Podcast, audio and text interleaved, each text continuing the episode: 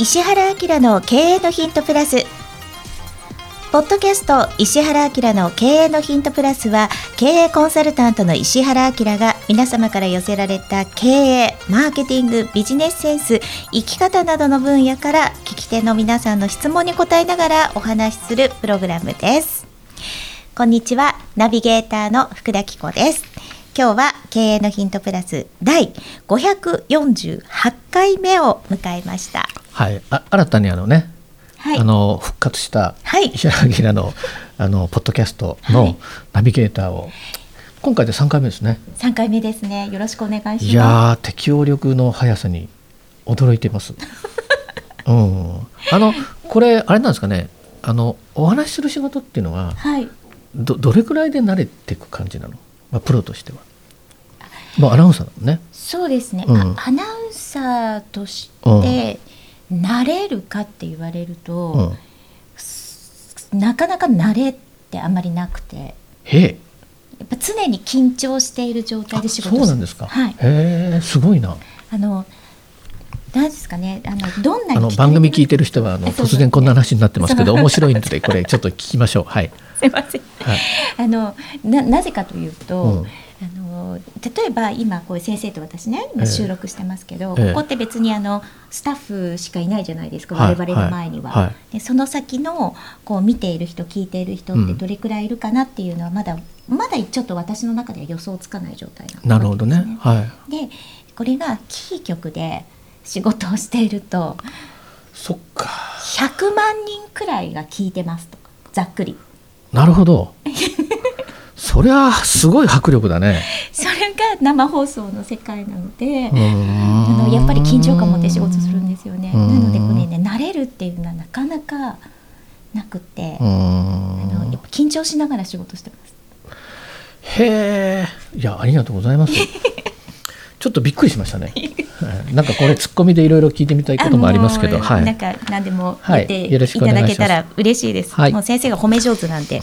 こんな彼女がですね、あの新しく始まったね経営のヒントのナビゲーターをしていただけるなんてね、とても幸せに思いながら番組続けていきたいと思います。よろしくお願いします。よろしくお願はいします。では今日のご質問をいただきましたので読みます。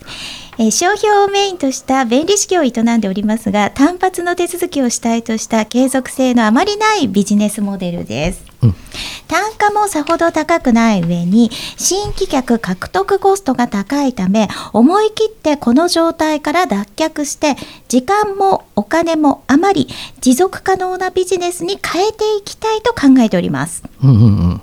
弁理士としての強みを生かしつつ新しいビジネスを考える上で気をつけた方がいい点は何でしょうか？といただきました。あの弁理士さんってなんとなくイメージつきます？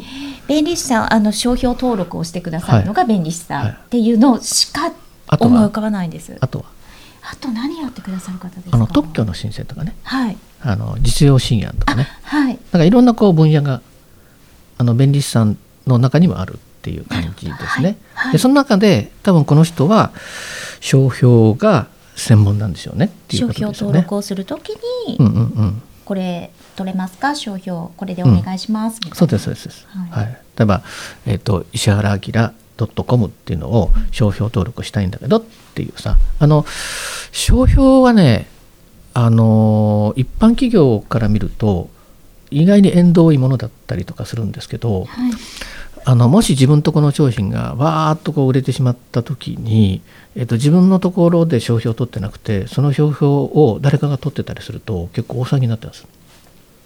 買い取れとか使わせないとかっていうこともあったりするのであの、まあ、ビジネスを起こす上ではあの分かってる人はすごく重要視しますが一般的にはねなんとかバーッとこうスルーしちゃってて結構後で問題になったりするっていうことも多い。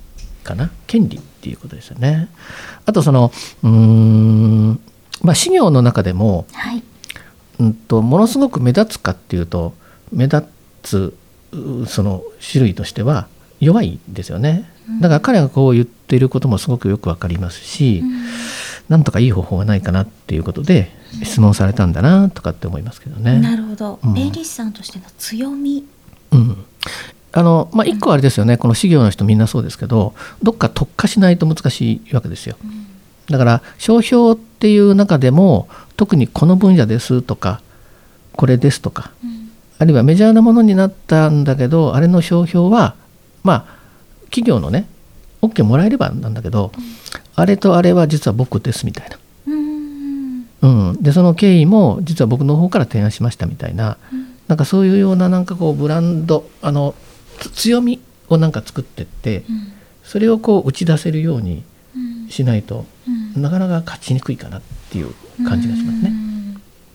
確かにそうですね、でも新しいビジネスを考えたいと思ってらっしゃるんですねこそう。ちらの方ね。うんそうそう。うん。であのじゃあなんでこの弁理士さんがうん。生き残っていけるかっていう話ですけど、はい。企業の数がものすごくたくさんあって、はい。ものすごくたくさんあるうちの中の何パーセントの人は商標って重要だよねって思ってはい。それではい。誰かいい弁護弁理士さんいないっていうふうに声かけてくれて、なるほどな。で社会的にはその弁理士さんも、えっと、資格試験があって、はい。おそらくこのくらいのパーセンテージの弁理士さんだったら生きていけんじゃないのっていうようなそういうバランス。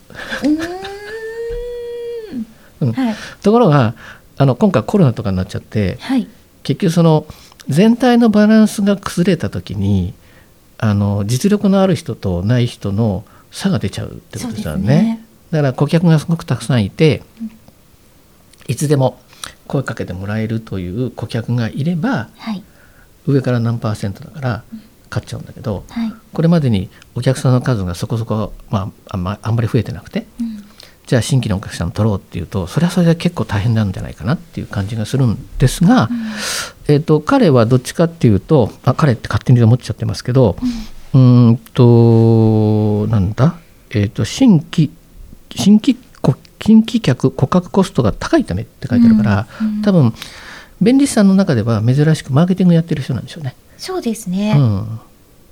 新規客のそのリスト取りをしているのか、うん何かそのそうそうそう。一人当たりのきちんとお客さんはどれぐらいで来てるかっていうのを計算されてそるうそう。だから多分ウェブマーケティングとかそういうのもやってると思うんですよ。はい、でじゃあこっから先どうするかっうんていうことですよね。はい。うん、でまあまあの無茶ぶりするのやめて。僕はお話しするとはい。一回ね顧客の見直しした方がいいよね。あーまずはやるべきこととして。そうそうそうそう。顧客のうん、だから何年間かずっとお客さんをこうお世話してるわけですよね。でその中で1回だけ、えー、と商標を取った会社、えー2回以上取った会社、えー3回5回取った会社っていうのがあるはずなんですよ。はい。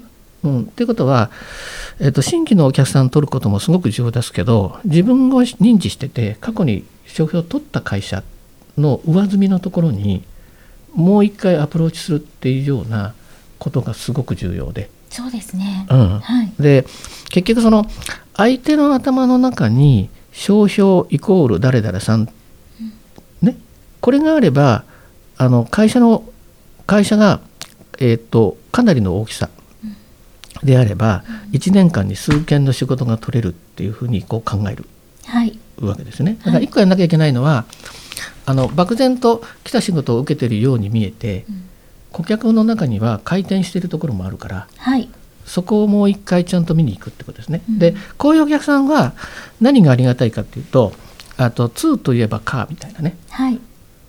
あ社長のとここうでこうでこういうビジネスでこうですよねって。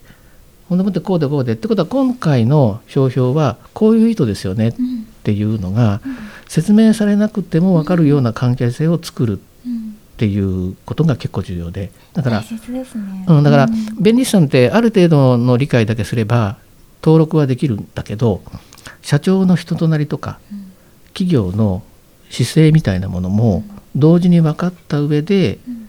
えーっと申請できるっていうような立ち位置に入ることが重要ですね。うーん。そしたらもうその方にしか頼まないですもんね、そしたら僕はそのこのリスト作ったら次どうするかって言ったら、はい。社長とどどっか暇な時でいいからあの総務もしくは開発の責任者の人を集めてセミナーやっていいですか、うん。それは何ですか？って言ったら商標登録のセミナーね。うん。そもそも何でこういうのが重要なのか、ね、うん。ってことはあのこのタイミングでもうこういうことを考えて商品開発サービス開発するんだったら商標取りましょうねみたいなそれも日本だけじゃなくて世界もやっております、そうするとこんな可能性がありますみたいな勉強会をやった方がいいんじゃないですかね。うん。うん、でできれば新たにその部門の人が来たら毎回僕それ教えますみたいな、っうん。ていう形にしとけば、うん。もう必ず離れないですよね。そうですだからねこういうのって、あのビジネスに余白を作らせるっていう発想をするんですよ。だから格の仕事ってこれなんだけど、うん。それ以上にこんなことやこんなことえそんなこともやってくれるの？って何言ってんですか？って僕を誰だと思ってるんですか？っていうさ 御社のことをこんだけ分かってるのは僕ですよね。みたいな、そういうような感じがいいかなっていうのしますね。うんうんうん。どうどう思われます？いやもうあの私はまさにその何ですかね。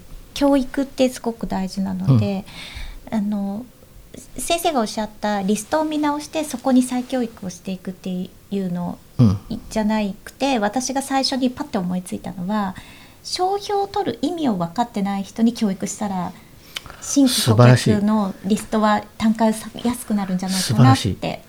僕最後にメモしてるのがはい。必要な人の問い合わせじゃなくて必要じゃない人に対してアプローチする方法を考えた方がいいよねっていうのがありますね。うん。だそうすると多分その社内で研修したやり方がそれがそのままそっちに使えるかなって感じが。そうですね。する。気が合うね。